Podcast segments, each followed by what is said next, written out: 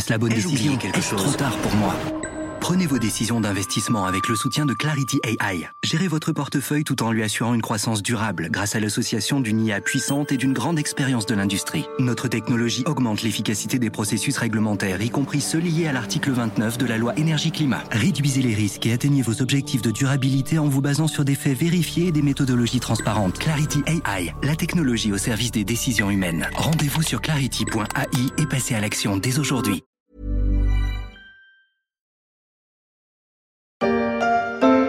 Lundi 6 avril, dans la story, j'ai fait le point notamment avec Guillaume Brégeras des Échos sur la situation des startups en plein confinement. Certaines ont dû utiliser le chômage partiel, d'autres peuvent continuer de fonctionner grâce au télétravail.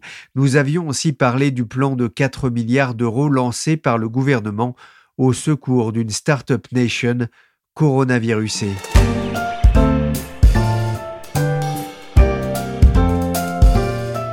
Je suis Pierrick Fay, vous écoutez La Story, le podcast d'actualité des échos. Et dans ce deuxième épisode de notre série Startup, j'ai donné la parole à deux entreprises pour qu'elles nous racontent leur quotidien. Mercredi, dans Top Chef, mobilisation générale. Eh les gars, on passe ou pas? On passe Concept, décoration, menu, ils auront 48 heures pour créer leur propre restaurant. Bonjour messieurs, dames, vous avez réservé? C'est l'un des moments phares de Top Chef sur M6 avec la boîte noire, la guerre des restaurants. Heureusement que cette année, l'émission a été mise en boîte avant le confinement général. Oui, car depuis le 15 mars à minuit, tous les restaurants sont fermés, comme les bars, les cinémas ou les discothèques. Depuis, la France vit en confinement pour lutter contre la propagation propagation du Covid-19. Pour comprendre l'impact de la crise du coronavirus et les effets du confinement sur un secteur qui devait créer 25 000 emplois nets en 2020, j'ai eu envie de discuter avec des chefs d'entreprise, des créateurs de start-up. J'en ai sélectionné deux qui sont aux premières loges, puisqu'elles œuvrent dans le domaine de l'alimentaire. La première, Frichti, est sur le créneau de la livraison de bons petits plats. La seconde, ZenChef travaille pour des restaurateurs. Les deux supportent donc différemment cette crise. Bonjour, Julia et Quentin. On a fondé Frichti à l'été 2015 parce qu'on en avait marre de mal manger au quotidien. Frichti a été créé il y a presque 5 ans par Quentin Vacher et Julia Bijawi. La start-up parisienne propose un service de livraison de repas à domicile livrer des plats à domicile, s'il y a bien une activité qui peut prospérer en ce moment, c'est Frichti. Mais est-ce si simple que cela? Comment Frichti arrive-t-il à maintenir son activité en cette période? C'est la question que j'ai posée à Julia Bijawi, cofondatrice de Frichti. Bah écoutez, on a eu plusieurs euh, priorités. La première, ça a été de mettre en sécurité nos, équipes. Ça a été vraiment notre premier combat et c'est un combat qui continue chaque jour à mesure que l'on avance ça supposait de changer énormément de, de process, de manière de fonctionner. Aujourd'hui, on a à peu près 19 sites logistiques, on a nos cuisines, on a un peu plus de 250 euh, salariés sur le terrain. On travaille aussi avec euh, des centaines d'auto-entrepreneurs sur la livraison. Donc notre priorité, ça a été euh, voilà de, de, de, protéger ces personnes pour qu'ils puissent travailler le plus en sécurité et le plus sereinement possible.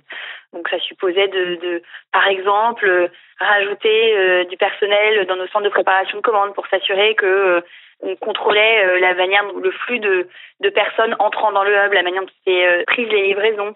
On a tout de suite, par exemple, aussi mis en place la livraison sans contact, ce qui permettait à nos livreurs de ne pas rencontrer les clients, et évidemment de protéger nos clients, mais aussi les livreurs et toute personne travaillant pour nous. Voilà, on, s'arrête, par exemple, aujourd'hui toutes les heures pendant un quart d'heure pour désinfecter les surfaces, les poignées de porte. Enfin voilà, c'est changer sa manière de travailler, travailler moins vite, Jusqu'à présent, on était un service qui livrions extrêmement rapidement. C'était une de nos grandes forces en moins de 20 minutes. Aujourd'hui, on, livre plus lentement. On, livre quand même rapidement. On livre en, quelques heures, une heure, deux heures, ça dépend du moment de la journée. Mais pour autant, s'accorder de livrer plus lentement, c'est aussi travailler plus lentement en étant plus serein et en respectant bien les mesures barrières. Donc ça, je dirais que ça a été vraiment notre premier combat. Et puis le deuxième, ça a été de s'adapter à la nouvelle demande. Vous citiez juste à l'instant que nous sommes une voilà une marque, une, activité forte de plats cuisinés, de plats préparés avec des super ingrédients, sans aucun conservateur, cuisinés quelques heures avant.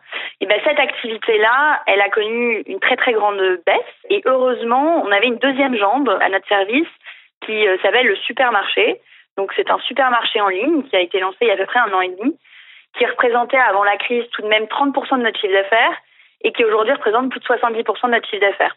Donc si vous voulez, la demande a complètement évolué, euh, s'est radicalement transformée et on a dû euh, s'adapter et on s'adapte encore pour pouvoir répondre à cette demande. Il faut savoir que nous, notre grande spécialité, c'est de gérer des produits frais, des produits qui tiennent très peu de temps, qui ont peu de jours devant eux de conservation. Et donc, on a une technologie de prévision des stocks assez puissante et qui se base en grande partie sur l'historique et des années et des années d'historique. Aujourd'hui, tout cet historique n'a plus lieu d'être et donc il faut euh, réapprendre à lire la demande et réapprendre à euh, bien commander pour pouvoir correctement adresser la demande des clients et, transformer l'entreprise. Ça veut dire que l'un des changements, c'est que les gens, avant, ils vous commandaient des plats tout prêts parce qu'ils n'avaient pas le temps. Là, aujourd'hui, ils prennent le temps de cuisiner? Oui, ils prennent beaucoup plus de temps de cuisiner. Euh, leur priorité, c'est de pouvoir se ravitailler, d'abord en produits secs. Et on a vu une très forte augmentation de la partie épicerie de notre supermarché euh, sur les premiers jours suivant l'annonce du confinement et une espèce de, panique qui s'est emparée de chacun d'entre nous euh, et de volonté de faire des stocks. En une soirée, on a vendu plus de pâtes et de sauce tomates qu'on en vendait en un mois entier. Pour autant, après, les gens ont compris que l'approvisionnement de produits frais n'allait pas être un problème.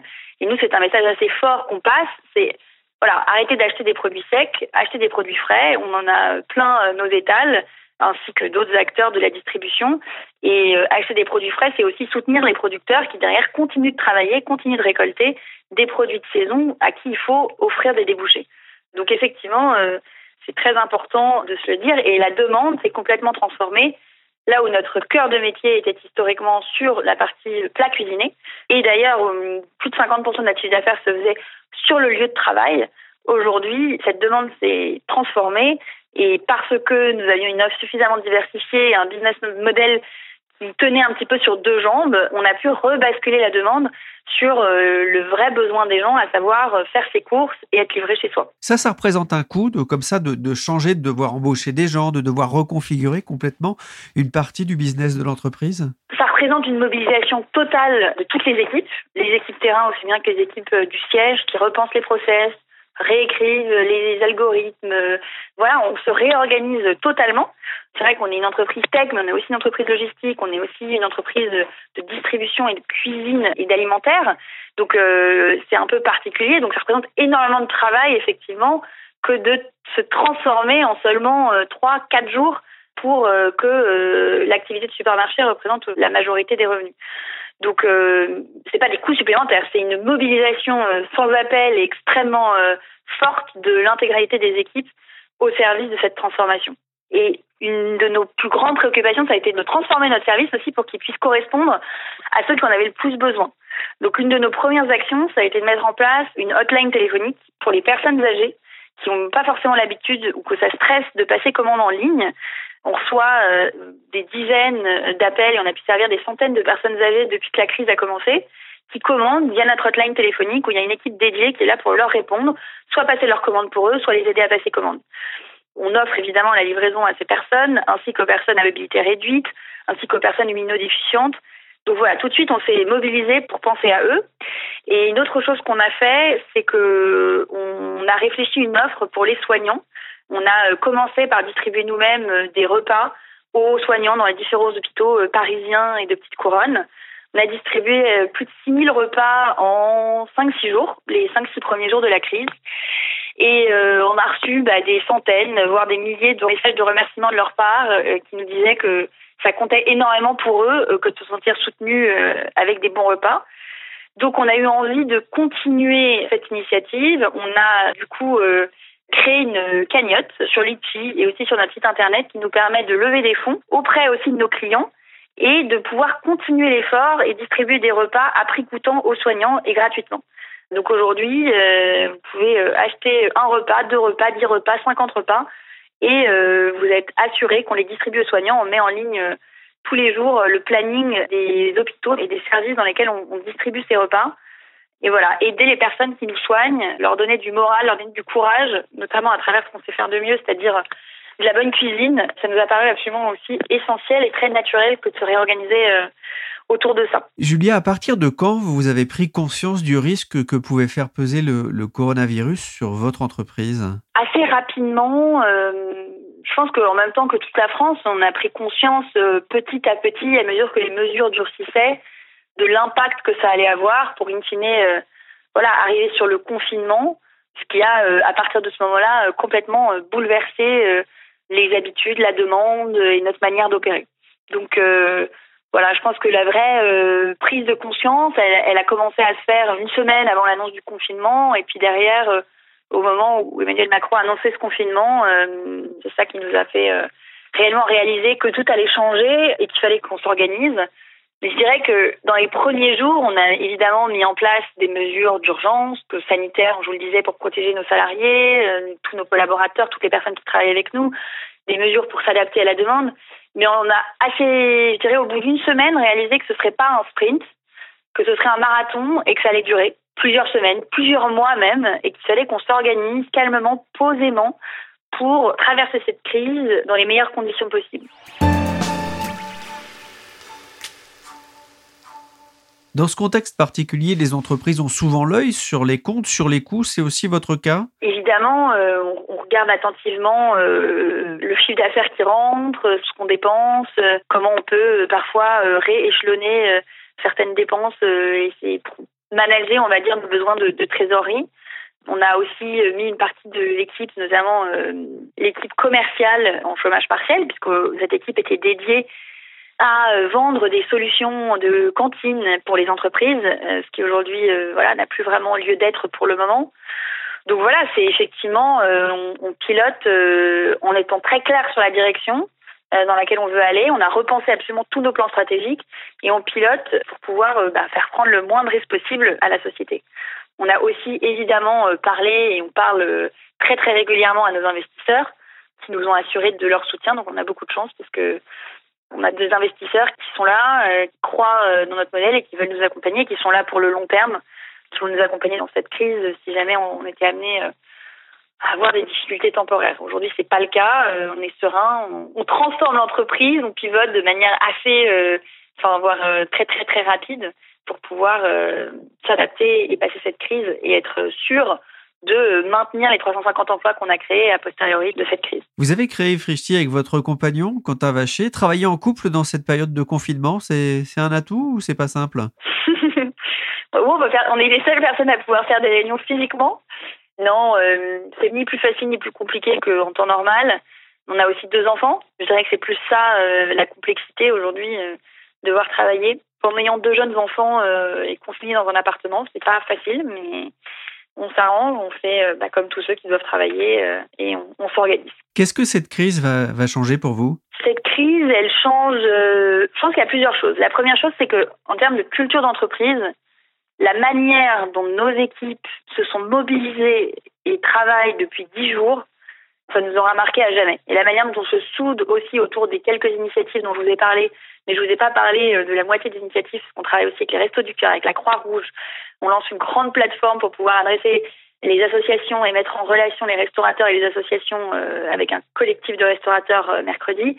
Enfin voilà, on a complètement réorganisé l'entreprise autour de l'intérêt général et ça, ce que vivent nos collaborateurs et ce qu'on vit ensemble en équipe, ça va nous transformer à jamais et ça nous aura rendu vraiment vraiment plus forts et plus soudés comme des gens qui vivent un moment euh, compliqué, un moment challenging, un moment stressant, mais qui se serrent les coudes et qui font des choses assez euh, extraordinaires et continuent d'avancer. Voilà. moi, je suis, très très fière de ça et je pense qu'en termes de culture d'entreprise, ce sera quelque chose qui nous changera à jamais.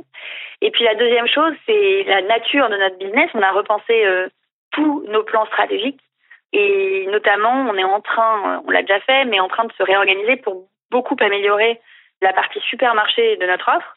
On a déjà rajouté une centaine de références. Dans quelques semaines, on va passer d'un supermarché avec 400 références à un supermarché avec 1000 références, où on va pouvoir euh, commander, précommander. en fait, on est en train de réorganiser euh, la stratégie de la boîte autour du développement de ce supermarché, ce qui n'était pas forcément dans nos priorités immédiates avant la crise. Et vous le citiez, nous on pense que la crise euh, et la sortie du confinement évidemment va arriver. Il y a un bout à ce tunnel, mais elle va être progressive. et les choses vont changer et ça va accélérer certaines transformations et notamment selon nous la digitalisation euh, des achats alimentaires. Les gens vont prendre, prennent certaines habitudes euh, qu'ils ne vont pas forcément lâcher et ça va finalement accélérer une digitalisation une pénétration du digital sur ce marché qui était assez inévitable mais qui prenait son temps et on pense qu'il y aura une grande accélération autour de ça. On a entendu, Frischti a dû s'adapter instantanément à l'évolution de la demande de ses clients, confinés ou non. Mais que se passe-t-il quand d'un seul coup, vos clients ferment leurs portes, les uns après les autres? ZenChef a été créé en 2011. Ce n'est déjà presque plus l'âge d'une start-up. L'ex 1001 Menu travaille avec plus de 5000 chefs pour les aider à gérer leurs réservations. Xavier Zetoun, vous êtes cofondateur de ZenChef. Quelle a été d'abord votre réaction quand vous avez entendu le chef de l'État annoncer la fermeture des restaurants, des bars pendant la période du confinement? Bah moi, il se trouve que j'étais euh, sorti justement faire euh, des courses. Et au moment où je suis sorti euh, du supermarché, j'avais une trentaine de messages de personnes différentes qui me disaient que ça y est, les restaurants avaient été fermés administrativement. On s'attendait chez ZenChef à cette décision, on s'y était préparé, mais on ne s'attendait pas à ce qu'elle arrive aussi rapidement vu les annonces de la veille, euh, c'est pas quelque chose qu'on avait euh, anticipé euh, aussi vite. Donc on a dû, ben, on était déjà choqués. Toute l'équipe a dû se mettre au travail. Je crois que c'était un samedi soir à 20h30. Donc on a dû tous se remettre sur le pont, réfléchir à tout ce qu'on pouvait faire pour aider les restaurateurs à gérer l'urgence. Donc pour nous, ça veut dire fermer toutes les réservations, permettre à nos clients d'annuler les réservations, d'envoyer des messages à leurs clients pour leur expliquer la situation. Ça veut dire modifier le moteur de réservation en ligne pour afficher euh, un message spécial. Enfin voilà, énormément de petites choses comme ça à faire dans un temps très court pour pouvoir répondre à l'urgence. C'est vraiment les, ce qu'on a fait en premier dès samedi soir et qui a duré ensuite euh, tout le week-end avec pour priorité euh, bah, d'aider nos clients restaurateurs. Justement, qu'est-ce qu'ils vous disent aujourd'hui, vos, vos, clients, si vous avez encore des contacts avec eux? On est en contact très régulièrement euh, avec nos clients. On en a près de 5000 en France. Donc, euh, ils sont eux-mêmes euh, abattus et en même temps, ils prennent la situation avec beaucoup de calme pour la plupart d'entre eux. Ce qu'il faut savoir, c'est que les restaurateurs en 2019 ont vécu déjà des temps difficiles avec les gilets jaunes, c'était pas une année qui était très bonne. Et donc là, euh, ils arrivent sur 2020 qui démarrait bien dans la restauration avec euh, cet événement-là et que tout le monde subit. Hein. donc euh, tous les restaurateurs sont dans la même situation. Donc il y a plusieurs profils. On va dire qu'il y a ceux qui peuvent continuer à maintenir un niveau d'activité même réduit. Donc ça veut dire la livraison, la vente à emporter. Il y a même des restaurants qui ne faisaient pas de livraison ou de vente à emporter qui s'y sont mis pour l'occasion. Certains ont plutôt choisi euh, de s'impliquer dans des causes pour soutenir, euh, par exemple, le personnel soignant en cuisinant pour eux euh, tous les jours. D'autres plutôt en profitent pour soit communiquer avec leurs clients à travers les réseaux sociaux. Donc, on a vu beaucoup de chefs se mettre à cuisiner, filmer leurs recettes et les poster sur Instagram. Donc ça, c'est quelque chose qu'on voit aussi beaucoup parmi nos, nos clients. Et puis d'autres, tout simplement, en profitent pour revoir leurs cartes, imaginer quelles seront les transformations euh, des consommateurs dans les usages suite à la crise. Est-ce que euh, finalement le restaurant va devoir s'adapter à, une nouvelle manière de consommer, que ce soit dans le choix des produits, euh, dans le fait de rassurer les clients? Donc voilà, il y a beaucoup de questions qui se posent et qui sont au cœur vraiment des préoccupations des chefs et des restaurateurs en ce moment qui, pour la première fois, on le sait tous, les restaurateurs sont parmi les personnes les plus occupées. Ils passent beaucoup de temps dans leurs établissements et pas beaucoup de temps derrière un ordinateur ou à prendre du temps pour eux. Donc là, finalement, euh, c'est un temps euh, qui est assez inédit pour le monde de la restauration et de la gastronomie et, qui euh, sûrement va créer de nouvelles opportunités pour eux. Donc ça, c'est sur les aspects plus positifs et, et comment occuper leur, leur, temps, mais il y a surtout aussi beaucoup de tâches liées à sauver leurs affaires. Et comme toutes les entreprises, dont les restaurants, le chômage partiel et les aides de l'État, les prêts, etc., euh, qui leur occupent aussi euh, beaucoup de temps et qui sont indispensables pour la survie de leurs entreprises. Ça occupe beaucoup aussi votre temps. Euh, j'imagine que vous avez demandé à bénéficier aussi des mesures de trésorerie mises en place par l'État? Oui, nous, c'est clair qu'une fois qu'on a géré, la priorité pour nous, c'était d'abord les clients et faire tout ce qu'il y avait à faire pour les aider et ensuite très rapidement, à partir du lundi qui a suivi la fermeture administrative des restaurants, on a commencé, nous, à réfléchir à comment on, devait sauver notre propre entreprise, ZenChef, avec toutes les aides possibles. Donc, on a d'abord recouru au chômage partiel. On a mis euh, une très grande majorité de notre équipe euh, en activité euh, réduite ou arrêtée à 100%. Par exemple, nos commerciaux qui démarchent les restaurateurs n'ont rien à faire en, ce moment. On a maintenu une partie de l'équipe technique. Enfin voilà, donc il y, a pas mal de choses comme ça qu'on a dû faire. La deuxième chose, c'est qu'on a dû revoir complètement notre budget 2020 et même 2021 en prenant en compte euh, la base d'activité, faire des scénarios de reprise. Donc euh, nous, on, a imaginé euh, trois scénarios avec une reprise d'activité progressive de la restauration, donc soit en juin, soit en septembre, ou soit même fin d'année 2020. Et du coup, voir l'impact de ces différentes hypothèses sur notre business plan et du coup, quel impact ça a sur le cash, parce que c'est ça le plus important. Donc ça, c'est ce qu'on a fait tout de suite après la mise en place du chômage partiel et puis euh, le blocage de certains règlements de charges sociales, comme ça avait été proposé par le gouvernement. Et une fois qu'on avait terminé donc ce nouveau euh, business plan qui montrait un besoin de financement pour pouvoir traverser cette crise, on s'est mis en relation avec la BPI et les banques pour euh, déposer des dossiers de prêt. Et puis au fil de ces dossiers, on a eu plus de précisions sur quelles étaient les, les aides, à la fois le prêt garanti par l'État et euh, le prêt euh, de la BPI euh, à tout. Et donc, on a sollicité ces différents prêts et maintenant, on est en attente de réponse de la BPI et des banques. Vous avez discuté aussi justement avec vos, vos, actionnaires, les fonds de capital risque, auprès de qui vous avez levé des fonds par le passé? Dès que la crise a démarré, on a plusieurs fonds d'investissement, Elaya Partners, Xange, on a également le fonds de Edenred qui s'appelle Edenred Capital.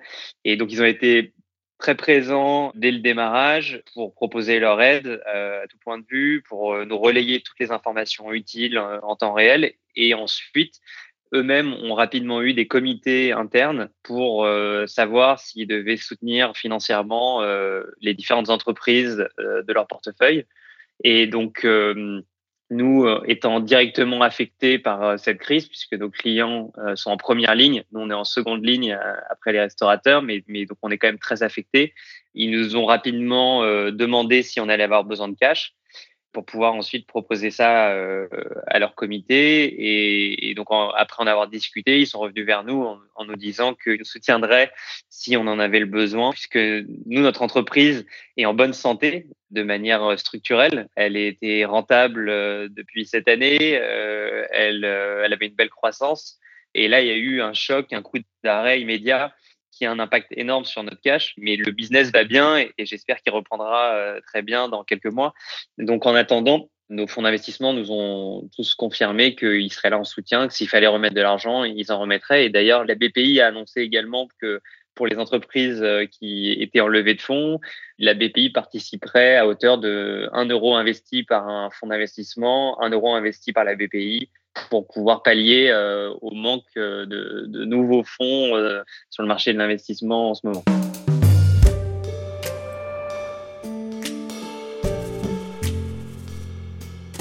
Vous avez créé ZenChef il y a 9 ans, vous sortiez d'école de commerce. Quand on crée une boîte, on s'attend à tout, ça fait ça? Ouais, ça c'est vrai. Mais bon, quand on est en bas de la montagne, on ne sait jamais que ça va être aussi difficile de, de la gravir nous, en l'occurrence, on a déjà vécu trois pivots stratégiques, on a changé d'activité, on est passé déjà euh, pas très loin euh, de la faillite euh, dans les premières années. On a connu également les crises qui ont impacté le secteur de la restauration, que ce soit les attentats, que ce soit les gilets jaunes. Donc finalement, on est un peu blindé après avoir vécu tout ça en, en 9 ans. Effectivement, moi, j'avais, j'avais même pas 25 ans euh, quand euh, j'ai décidé de me lancer dans l'entrepreneuriat avec mes deux associés. Et euh, je pense que quand on est entrepreneur, il faut être résilient, il faut savoir s'adapter à toutes les situations et il faut rester optimiste. Quand il y a une crise comme celle-ci, moi, je peux pas m'empêcher de voir les opportunités qui vont en découler ça va rebattre les cartes certainement de plein d'industries, qu'il va y avoir des nouveaux besoins. Donc c'est vrai que c'est difficile sur le moment, mais bon, quand on est entrepreneur, on a signé pour ça et, donc euh, il faut être là euh, quand euh, le bateau tangue. Il faut savoir prendre des décisions très rapides pour sauver son entreprise.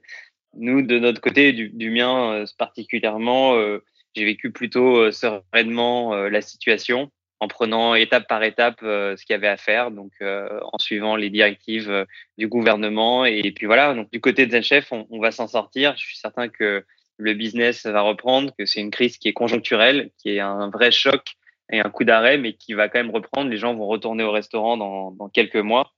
Et, et, nous, on sera là pour aider les restaurateurs quand leur activité va reprendre. Merci Julia Bijaoui, cofondatrice de Frishti, et Xavier Zetoun, cofondateur de ZenChef, pour leur témoignage sur la crise du coronavirus et son impact sur leurs entreprises.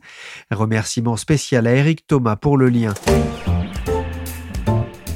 La story, le podcast d'actualité des échos, s'est terminé pour aujourd'hui. L'émission a été livrée par Willy Gann, chargé de production et d'édition Michel Varnet. Demain, nous poursuivrons notre série sur les startups avec la crise vue du côté des VC, les capitaux risqueurs. Vous pouvez écouter la story sur toutes les plateformes de téléchargement et de streaming de podcasts. N'hésitez pas à vous abonner et à nous donner 5 étoiles si l'émission vous a plu. Pour l'actualité en temps réel, c'est sur leséchos.fr.